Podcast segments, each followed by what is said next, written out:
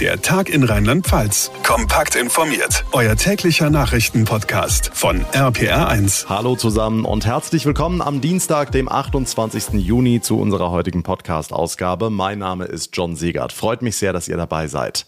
Drei Tage lang haben die Chefs der G7-Staaten auf Schloss Elmau in Bayern beraten. Seit heute Nachmittag ist der Gipfel offiziell beendet.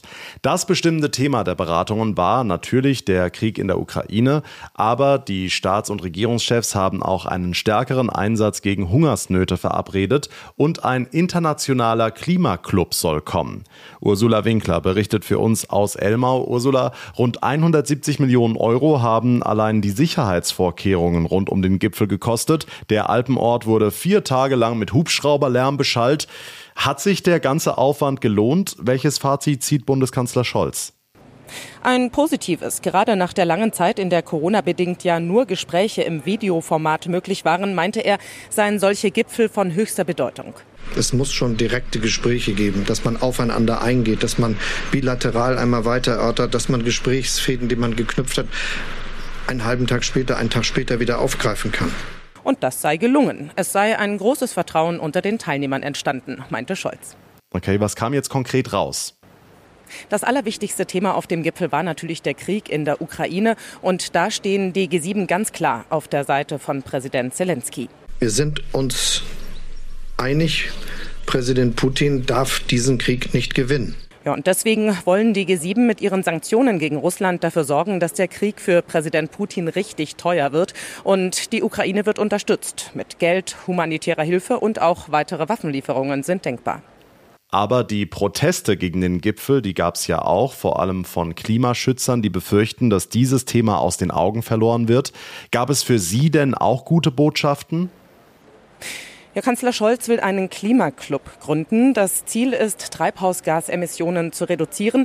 Äh, die Clubmitglieder sind dann Länder, die sich zum Pariser Klimaabkommen bekennen. So will er international richtig Schwung in die Sache reinbringen. Denn wenn nur einzelne Länder sich Mühe geben beim Klimaschutz, ja, dann bringt das ja nicht viel. Ähm, beim G7-Gipfel waren ja auch andere Länder noch zu Gast, etwa Indien, Senegal oder Südafrika.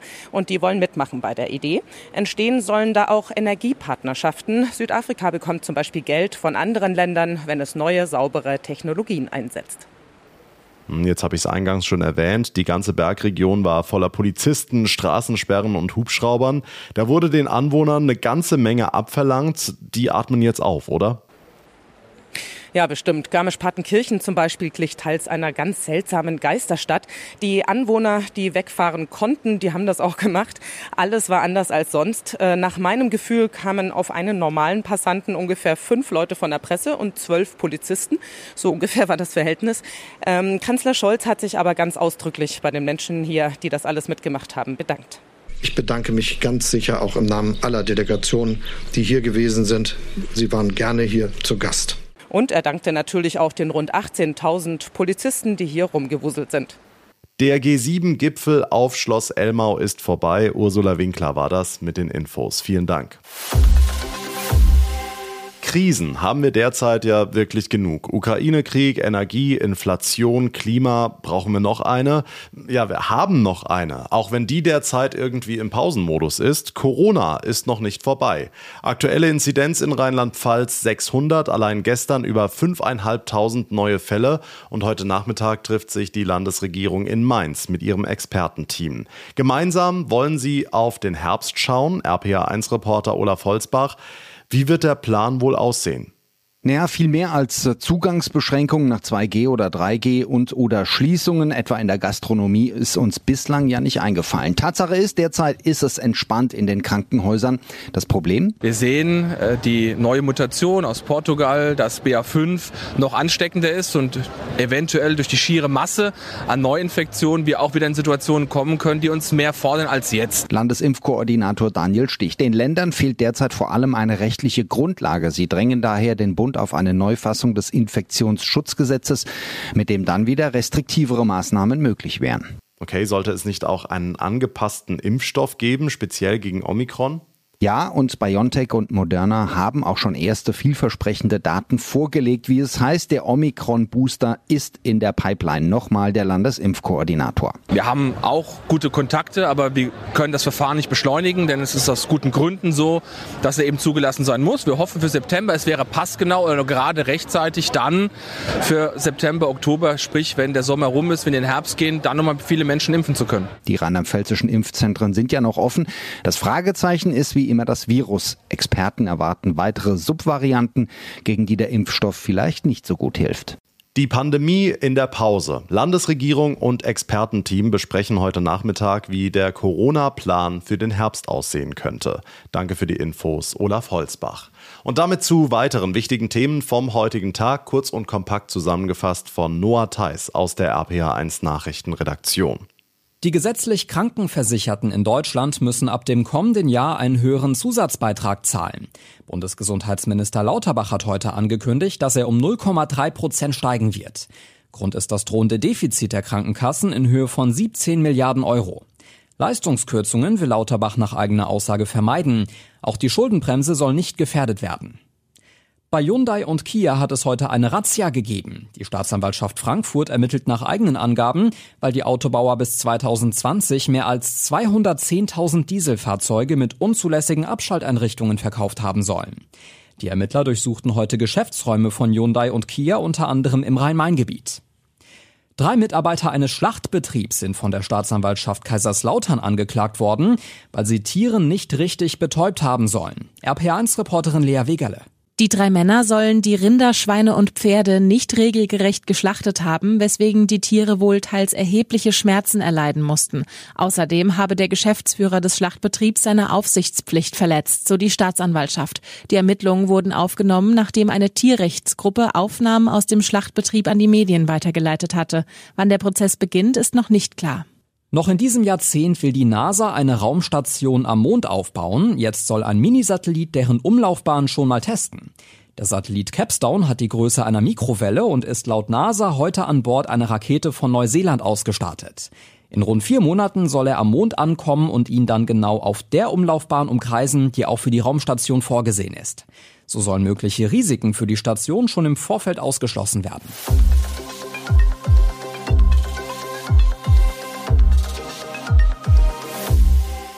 Elektroauto oder Hybrid oder Diesel oder Benziner? Bisher können wir wählen, aber vielleicht nicht mehr lange. Heute könnte es dem Verbrennungsmotor tatsächlich an den Kragen gehen. Das EU-Parlament will alles, was Abgase produziert, ab 2035 verbieten. Jetzt müssen die EU-Länder noch zustimmen. Wir haben viele Fragen bekommen von unseren Hörerinnen und Hörern. Mein Kollege Timo Müller ist bei mir. Timo, damit es keine Missverständnisse gibt, mit einem alten Auto darf ich auch nach 2035 weiterfahren, ne? Ja, das geht. Ähm, das Verbot bezieht sich ja nur auf den Verkauf von Neuwagen. Also wenn du selbst noch einen Benziner oder Diesel in der Garage stehen hast, dann äh, kannst du den ganz normal auch nach 2035 weiterfahren. In diesem EU-Gesetz sollen nämlich konkret die Flottengrenzwerte geregelt werden. Interessanter Begriff. Ähm, das sind quasi Vorgaben für die Hersteller, wie viel CO2 ihre produzierten Autos im Betrieb ausstoßen dürfen. Dieser Wert soll auf Null. Jetzt schreiben viele bei Facebook, das ist ja noch 13 Jahre hin. Muss ich das wirklich jetzt schon im Hinterkopf haben? Ja, im Hinterkopf ja, aber wenn wir mal überlegen, dass ein normaler Verbrennermotor ja so ungefähr 200.000 Kilometer überlebt, den kannst du wahrscheinlich gut bis 2035 fahren, wenn du jetzt ein neues Auto kaufst. Aber das nur in der Theorie. In der Praxis kommen ja auch noch andere Faktoren hinzu, die ja jetzt schon eine Rolle spielen. Die Spritpreise zum Beispiel, das rechnet sich ja auch klar, es ist ein Blick in die Glaskugel, aber die werden ja tendenziell eher teurer als billiger. Vielleicht wird uns die Entscheidung 2035 gar nicht mehr so schwer fallen, weil Verbrenner kaum noch zu bezahlen sind. Wer weiß. Im Moment ist es ja eher umgekehrt. E-Autos kaum zu bezahlen. Wird sich da was ändern? Also viele Experten sind sich sicher, dass die Preise für Elektroautos in den nächsten Jahren sinken werden und mit Verbrennern gleichziehen. Laut VW könnte das schon in drei Jahren soweit sein. Andere Experten sagen, dass schon in einigen Jahren E-Autos ohne Subventionen günstiger sein werden. Ford rechnet zum Beispiel mit einer Preisschlacht bei E-Autos in einigen Jahren. Also unabhängig davon, ob diese Prognosen jetzt auch auf den Stichtag genau zutreffend sein werden, die Preise für E-Autos entwickeln sich wohl langfristig nach unten. Kurzfristig bleiben die Preise aber leider eher oben, weil im Moment die Materialien sehr knapp sind. Die EU will den Verbrennungsmotor verbieten ab 2035. Dankeschön, Timo Müller. Für Eltern ist es eine absolute Horrorvorstellung. Die Tochter, sagen wir 15 oder 16 Jahre alt, zum ersten Mal auf einer großen Party und jemand schüttet ihr K.O.-Tropfen ins Glas. Die haben gestern über den Vorfall in Landscheid in der Eifel berichtet. 500 Gäste und mehrere Menschen sind in Ohnmacht gefallen. Die Polizei vermutet, dass tatsächlich K.O.-Tropfen im Spiel waren. Wir haben daraufhin viele Fragen bekommen von Eltern, Schülerinnen und Schülern und so weiter und wollen generell nochmal über die Gefahr sprechen mit Celine Sturm von der Hilfsorganisation Weißer Ring in Rheinland-Pfalz. Frau Sturm, Problem Nummer eins, K.O.-Tropfen sind nicht gleich K.O.-Tropfen. Also K.O.-Tropfen, darunter verstehen wir ganz, ganz viele verschiedene Substanzen. Die sind häufig geruchs- und geschmackslos und sind eben sehr heimtückisch, da man das gar nicht merkt, wenn man diese untergemischt bekommt, beziehungsweise wenn man diese zu sich nimmt. Und ähm, da ist natürlich wichtig zu wissen, dass es eben nicht diese eine Sorte K.O.-Tropfen gibt, sondern ganz, ganz verschiedene beispielsweise GHB oder GBL, aber auch ähm, zum Beispiel Schmerz- und äh, Narkosemittel, die zum Beispiel in der Tier- oder Notfallmedizin angewandt werden. Und diese verschiedensten Mittel werden eben auch genutzt, um eben andere Menschen auszunocken bzw. wehrlos zu machen. Hm, und dementsprechend ist die Wirkung auch sehr individuell, oder? Das kann sehr unterschiedlich ausfallen. Also da kann auch jeder anders drauf reagieren. Ja, also je nachdem, welches Mittel ich vielleicht verabreicht bekomme, kann ich eben auch darauf unterschiedlich reagieren. Ähm, bei manchen kann es zum Beispiel auch erstmal ähm, so, das, so wirken, dass man eher ausgelassener wird, ja. Und dann eben in der höheren Dosierung kommt es eben dazu, dass häufig dann ähm, derjenige eben ähm, vielleicht bewusstlos wird oder sich nicht mehr erinnert ähm, und da eben ähm, dann äh, Wirkungen zeigt. Was empfehlen Sie uns denn? Wie sollten wir uns verhalten auf solchen Partys? Ja, also indem ich mein Getränk nicht unbeobachtet lasse und im Zweifel lieber unausgetrunken stehen lasse. Ich sage auch immer gerne gemeinsam kommen, gemeinsam feiern, gemeinsam gehen. Also schauen, dass man eben zusammenbleibt und aufeinander aufpasst und eben da auch ein Auge drauf hat. Und wenn man eben beobachtet, dass zum Beispiel jemand anders ähm, was ins Glas bekommt oder ähm, sich komisch verhält oder ähm, eben Symptome zeigt, dass man sich da eben auch einmischt und da Hilfe anbietet und dass man sich dann eben um die Perso betroffene Person auch kümmert vielleicht auch dem Personal Bescheid sagt oder schaut, dass derjenige eben die Hilfe bekommt, die er in dem Moment braucht. Jetzt gibt's ja solche Tricks, Frau Sturm, wie man angeblich K.O.-Tropfen entlarven kann, mit einem Teststreifen oder sogar Spezialnagellack, der sich dann verfärbt. Taugt das denn was? Es gibt solche Produkte, die testen allerdings nur auf eine Substanz. Und jetzt müssen Sie sich vorstellen, es gibt ähm, über 100 Substanzen, die eben als K.O.-Tropfen eingesetzt werden können. Das heißt, wenn Sie drauf testen, wissen Sie, die eine Substanz ist nicht drinne, es können aber über 99 andere drinne sein. Und das ist natürlich was, wo ich sehr vorsichtig sein muss, weil das mir eine trügerische Sicherheit geben könnte. Also muss man einfach sagen, das bringt es am Ende nicht. Nee, leider nicht, weil heute noch häufig eben die Annahme ist, K.O.-Tropfen wäre nur eine Substanz. Wir haben hier aber sehr, sehr viele verschiedene Substanzen und die Tests können immer nur auf das testen, äh, wofür sie eben ausgelegt sind. Ja, und das ist eben in dem Fall nur eine Substanz derzeit. Was soll ich denn tun, wenn ich glaube, es ist schon passiert? Da war was in meinem Glas. Ja, also wenn ich mich unwohl fühle, dann eben Übelkeitssymptome vielleicht habe oder Schwindel, dass man sich sofort an jemanden wendet, sei es Freunde, Bekannte oder eben das Personal um Hilfe bittet, damit eben dann auch Unterstützung da ist, falls ich nicht mehr die Möglichkeit habe, selber zu agieren. Und wenn man den Verdacht hat, da die Tropfen oder beziehungsweise die Substanzen nicht sehr lange nachweisbar sind, nämlich teilweise im Blut sechs Stunden und im Urin nur zwölf Stunden, da kann man sich vorstellen, wenn es einem schlecht geht und man das erstmal ausschlafen möchte, dass dann eben wenig nachweisbar ist. Deswegen auch so früh wie möglich eben ähm, zum Arzt, um vielleicht sich auch darauf testen zu lassen. Und immer auch ein bisschen auf andere Partygäste achten. Genau, also da auch ganz wichtig eben dieses Thema Zivilcourage, aufeinander achten, schauen, wenn einem was auffällt, ne, da nicht wegschauen, sondern äh, Unterstützung anbieten, da sein und eben ähm, aktive Hilfe leisten. Celine Sturm von der Hilfsorganisation Weißer Ring. Vielen Dank. Und das war's für heute hier im Podcast. Das war der Tag in Rheinland-Pfalz. Ich würde mich sehr freuen über eure Bewertungen, zum Beispiel bei Spotify oder bei Apple Podcasts.